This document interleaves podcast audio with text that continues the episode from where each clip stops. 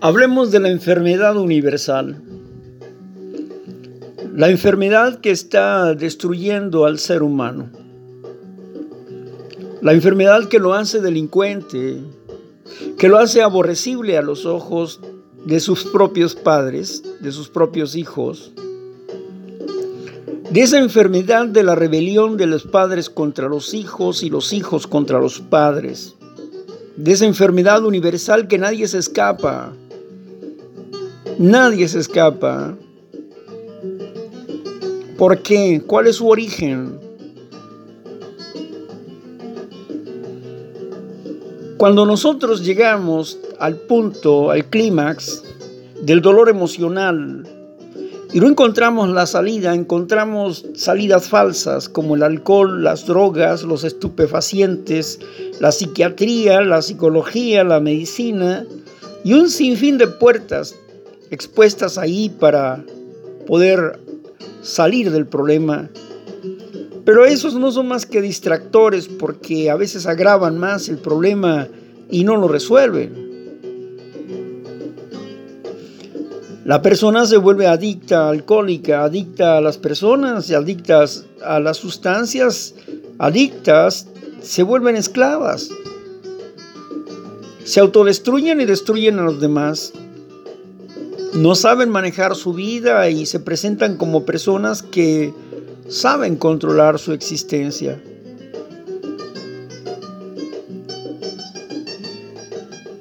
Lobos disfrazados de ovejas que poco a poco van penetrando en la vida de otros seres humanos, ganando su confianza para después destruirlos, comérselos vivos. ¿Dónde estábamos? ¿En qué punto estábamos? El asunto aquí es que estábamos en un punto de cambio. O seguíamos de esa manera, íbamos a perder completamente nuestra oportunidad de vida, o teníamos que cambiar. Teníamos que enfrentarnos al dilema. Y la puerta que nos ofrecían para poder resolver este dilema de la vida era la derrota. ¿Cómo puedes decirle a una persona que está derrotado que se derrote? El orgullo, la soberbia, está ahí agazapada, su orgullo intelectual, lo que defiende como verdad, lo que lo ha llevado a la ruina, está en el interior, en el interior del ser humano. Es manipulado por sus emociones, por sus sentimientos, y no se da cuenta que la manipulación viene desde adentro, que no necesita una persona que lo gobierne, que le domine o que le haga hacer o decir tal cosa, sino que él mismo es un esclavo de sus emociones, sentimientos. Se provee de esperanza a sí mismo porque su cerebro, su procesador mental está hecho para darle esperanza y vida al humano.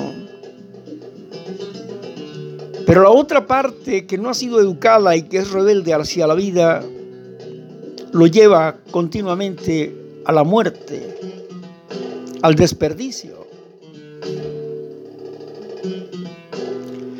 Y las personas vemos cómo la enfermedad hace estragos.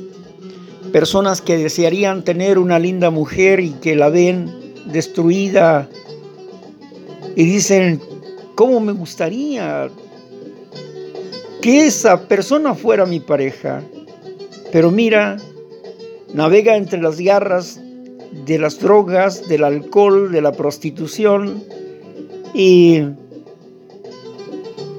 no hay forma de arreglar eso. Vemos a personas que buscan la felicidad en los placeres que están a la mano.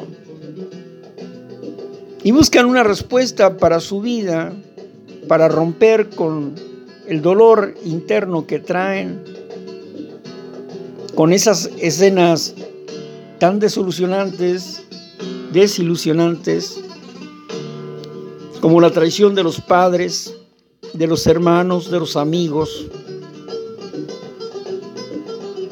Y ahí están esas heridas y a veces se cree o se piensa que esas heridas son las causantes de la rebelión, de la rebeldía, pero en realidad no es así. Esas heridas solamente reforzaron lo que ya se traía. Reforzaron el egoísmo y la rebelión humana. Y estábamos entendiendo que necesitábamos reconocer que nosotros no podíamos con nuestra depresión, con nuestra ansiedad, con nuestra locura sexual, no podíamos con el alcohol, con las drogas, el juego, no podíamos con nuestra adicción al sexo, al trabajo, a la familia, al fin y al cabo adicciones. Y todas estas cosas nos hacían infelices porque no lográbamos estabilizar el panorama, el escenario que tanto deseábamos en nuestras mentes. Esos panoramas o esos escenarios apenas los podíamos ver en una película creada por el hombre, en su anhelo de la perfección, de la familia perfecta. Así que en el dilema de la vida estábamos nosotros fuera de la vida y estábamos en el campo de la muerte. Había que dar un primer paso para la liberación y había que derrotarse ante el hecho de que nosotros no podíamos gobernar nuestras vidas, dominar nuestras vidas y más específicamente en algún área que nos estaba llevando al fracaso, al desorden, al desaliento. Ahora teníamos que desarrollar la vida. Y en este, la primera, el primer paso para lograr esto era la determinación decisiva de entender qué es lo que me estaba pasando. Y encontramos con la gente práctica, sin muchos recursos, gente sencilla que creía que había encontrado la cura a su enfermedad o por lo menos estaban mejor. Y empezamos a escucharle y estas gentes nos proveyeron de un testimonio de cambio. Un Dios universal, universal, llamado amor, llamado amor, un Dios universal llamado amor. Estaba ahí proponiéndonos el cambio, pero había que creer en un Dios y ahí es donde afloraron los prejuicios. Pero antes de llegar a poder creer en un poder superior o en un Dios, era necesario hacer un análisis profundo de nuestro nuestra principal debilidad y las consecuencias de esto. ¿Qué había ocurrido? Habíamos querido triunfar en los negocios y habíamos perdido. Habíamos querido triunfar en el hogar y estábamos quebrados. Habíamos querido ser buenos amantes como en las películas y nuestra película chafió. Así como de momento tomábamos y dejábamos a las personas como si fueran artículos de uso y desecho, así también empezaron a hacer con nosotros y no fue nada agradable sentirlo. Entonces fuimos rechazados por aquellos que nos conocían porque éramos maldición para sus vidas. Imagínese usted. Aquellos malditos estaban rechazando a un maldito Ya para que el maldito te rechace, significa que es grave la posición, ¿no?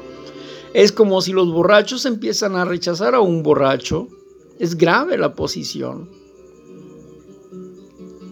Y digo malditos porque la maldición está sobre la humanidad, la maldición de la muerte, de la autodestrucción, de la devaloración. Y el hombre que es engañado por el hombre a través de la religión, que le dicen que ellos no tienen fe, y eso es un engaño, es una mentira, que hablan de un propósito que Dios tiene, pero nunca le dicen el propósito. Así que nadie les decía cómo hacer las cosas, simplemente decían que si se podía. Y la realidad es que veíamos la vida de estas personas de cerca y nos dejaba mucho que desear. Nos dimos cuenta que tenían problemas familiares, y fuertes, que tenían problemas económicos y que al final de cuentas también lloraban, se enojaban y vivían tristes. ¿Dónde estaba pues la respuesta? ¿Dónde estaba pues la presentación de que Dios iba a transformar nuestras vidas y sus vidas eran lúgubres? No entendíamos el asunto ese del rescate, cómo iba a rescatarme una persona que todavía seguía estando presa en sus emociones, en sus sentimientos. Había que hacer algo al respecto y el primer paso nos decía que aquí hay requisitos que ver. Si queríamos liberarnos, teníamos que derrotarnos emocionalmente, aceptar que éramos enfermos, que éramos impotentes, no teníamos poder, éramos débiles, y que si no cambiábamos, si no cambiábamos, entonces el fracaso en la vida era eminente. Estábamos llenos de doctrinas, de enseñanzas, de conceptos, de ideas y teníamos ideales muy bonitos, pero no podíamos cumplirlos. Ese era el dilema del primer paso. Y el primer paso dice es que tienes que llegar a reconocer tu devastadora debilidad y consecuencia. Si no logras esto, tu sobriedad, si logras alguna, será muy pobre, será muy débil se va a romper fácilmente. Así que necesitas llegar a, tener la firme convicción de que tu enfermedad es de vida o muerte. La vida, una vida donde por lo menos puedas tener paz, tranquilidad, gozo y satisfacción de vida. Eso es la vida. Pero que esto sea de manera permanente, no de vez en cuando. Y el primer paso dice, si tú quieres esta vida útil y feliz, pues tienes que hacer los siguientes asuntos y regularmente la gente no se siente atraído por eso. Y pudiéramos decir con desesperación, dime, dime, dime, dime, yo quiero hacerlo. A ver, dime, dime qué tengo que hacer.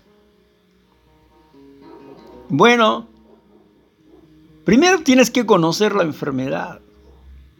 Luego tienes que compartir tu vida íntima con otros. Con Dios y con otra persona. Tienes que investigar acerca de ti y platicarle de tu vida a otra persona. Y con eso nomás, ¿me voy a curar? Sí, pero tienes que ser rigurosamente honrado. Tienes que ser tolerante. Y eh, tienes que buscar a un poder superior, practicar la oración y la meditación. Y eso para el enfermo no es nada agradable. Nada, nada agradable. Y se resiste. Además tendrás que llevar ese mensaje de sanidad, de salvación que tú has logrado, de tu recuperación, llevarlo a otras personas. Esa es la agenda, esa es la agenda que necesitas estar dispuesto a hacer. Pero no te asustes, no tienes que hacerlo mañana. Comienza por estar convencido de que tienes una profunda debilidad que te lleva al fracaso. Empieza por esa parte. Y estamos hablando de la derrota definitiva ante una emoción, una idea obsesiva. Y hasta aquí vamos a dejar este primer paso.